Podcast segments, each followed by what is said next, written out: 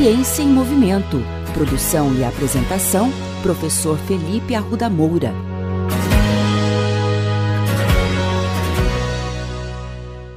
Bem-vindos ao 13º episódio da segunda temporada da coluna Ciência em Movimento. Hoje nós vamos falar de um assunto muito comum entre os famosos atletas de final de semana.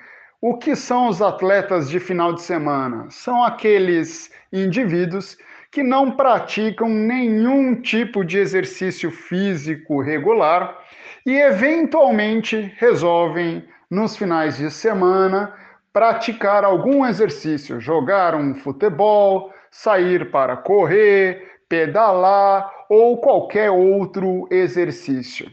Um dos grandes problemas dos atletas de final de semana é que muitas vezes eles não controlam muito bem a intensidade do exercício.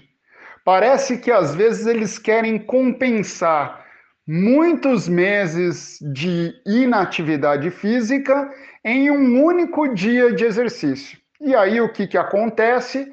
A pessoa, ao terminar o exercício, fica morrendo de dor no corpo e muitas vezes pode até se lesionar. E aí, quando a dor aparece, o indivíduo resolve recorrer à farmácia do bairro. Chegando lá, o farmacêutico apresenta uma infinidade de medicamentos, analgésicos, anti-inflamatórios e relaxante muscular. E aí, o que fazer? Qual medicamento o indivíduo deve tomar nesse caso?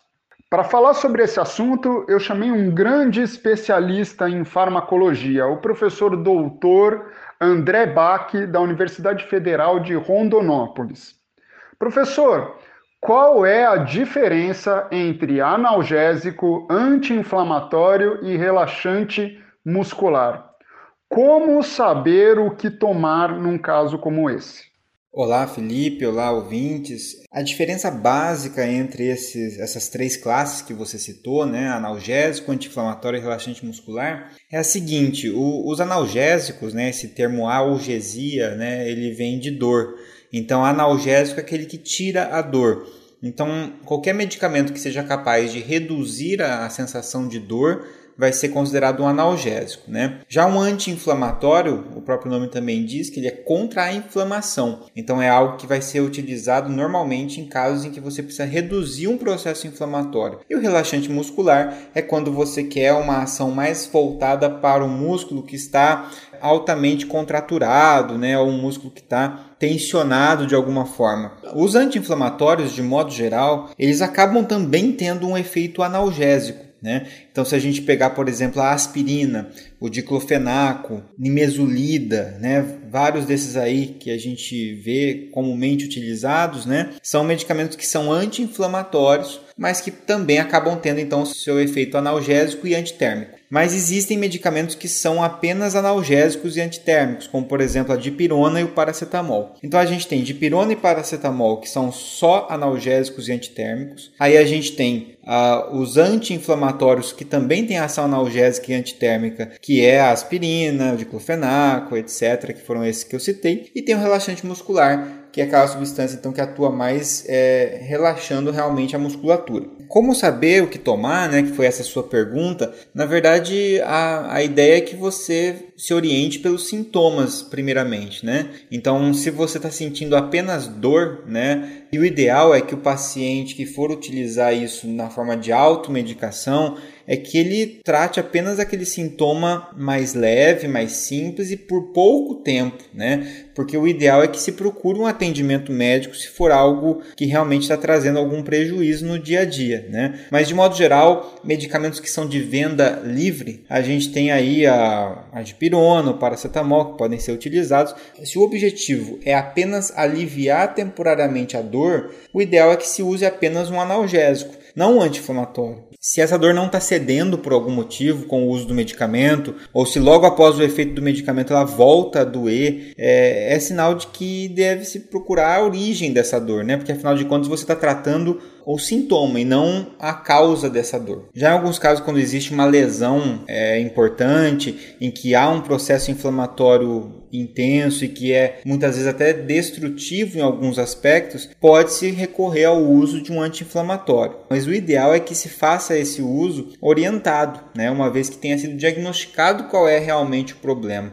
e não usar o anti-inflamatório por conta própria indiscriminadamente, né? E o relaxante muscular, é, muitas pessoas acabam utilizando isso no contexto da dor, né? Mas essa dor mais associado a um problema realmente muscular, principalmente voltado para espasticidade, né? Espasmos musculares, contraturas e etc, né? E também são medicamentos que variam muito, né? Esses relaxantes musculares eles estão presentes em algumas formulações. É importante notar que vários medicamentos associam esses grupos de fármacos. Então, se você pensar no Dorflex, por exemplo, ele associa a dipirona, que é um analgésico que a gente citou, com um relaxante muscular o Tandrilax, que é um outro medicamento, ele associa o paracetamol com o diclofenaco, então associa um analgésico com um anti-inflamatório de ação analgésica também, juntamente com um relaxante muscular. Então você tem aí medicamentos que fazem já essas associações. E existem os medicamentos que são é, isolados, né, que é onde você tem ou só o, o analgésico, ou só o anti-inflamatório, ou só o relaxante muscular.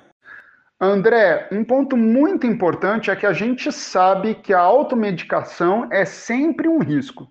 Porém, esses medicamentos que você comentou são muito fáceis de serem comprados.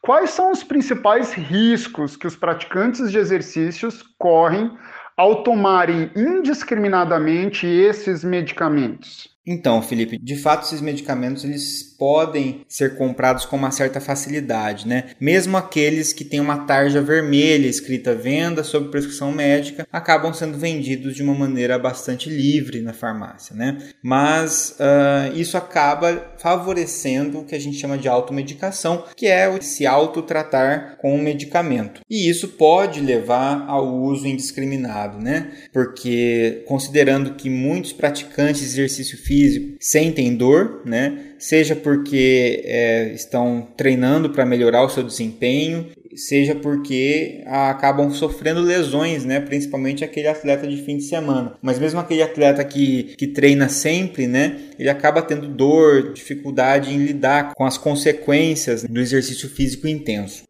E, isso pode trazer um problema sério, né, por alguns motivos. Né? O primeiro é usar o medicamento como uma, uma espécie de muleta, e isso acaba trazendo até uma questão psicológica associada. Né? Então, se desde o começo que você sente qualquer dor, seja essa dor uma dor fisiológica adaptativa, ou às vezes uma dor de lesão, mas se sempre você se automedica, você acaba se apoiando muito nessa automedicação e se sente inseguro em fazer o exercício sem se automedicar né, o que leva ao uso crônico, ao uso constante. É bom lembrar que esses medicamentos, a grande maioria deles, não foi feito para uso prolongado, foi feito para se usar de vez em quando, quando existe um motivo específico para isso, né, uma indicação específica. Tem pessoas que já tomam às vezes antes de treinar para tentar prevenir a dor, ou tomam logo depois de treinar, antes mesmo de sentir dor, e esse não é o objetivo desses tratamentos, né? Então, a gente tem algumas consequências que podem acontecer. Por exemplo, os anti-inflamatórios, além de diminuírem a inflamação,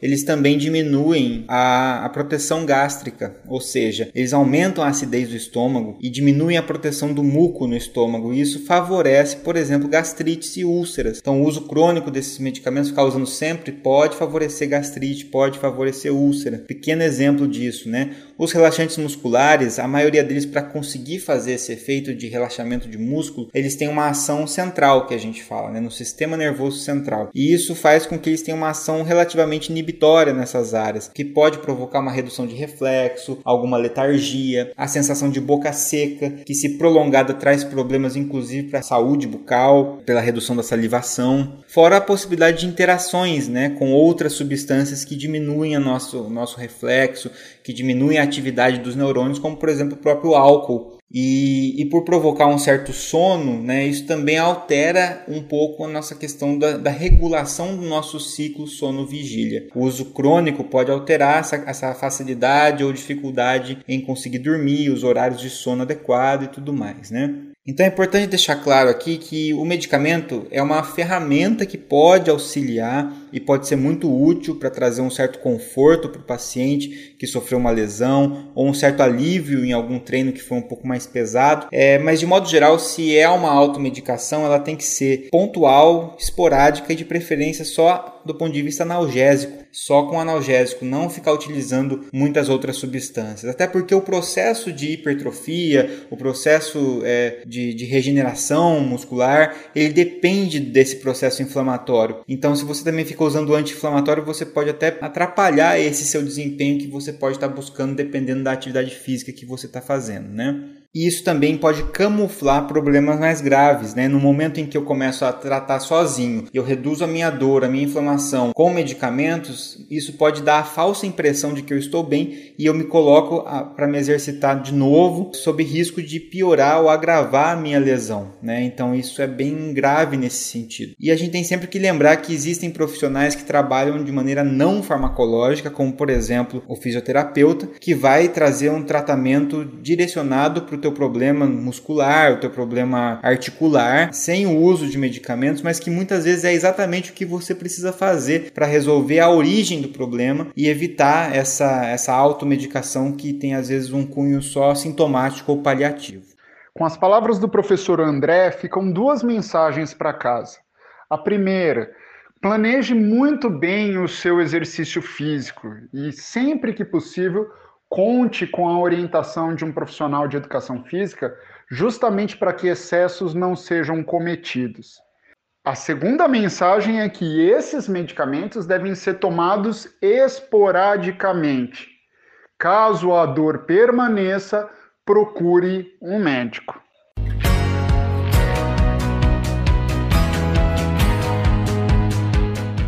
Ciência em Movimento. Produção e apresentação: Professor Felipe Arruda Moura. Contatos com essa coluna pelo e-mail ciênciaemmovimento.el@gmail.com.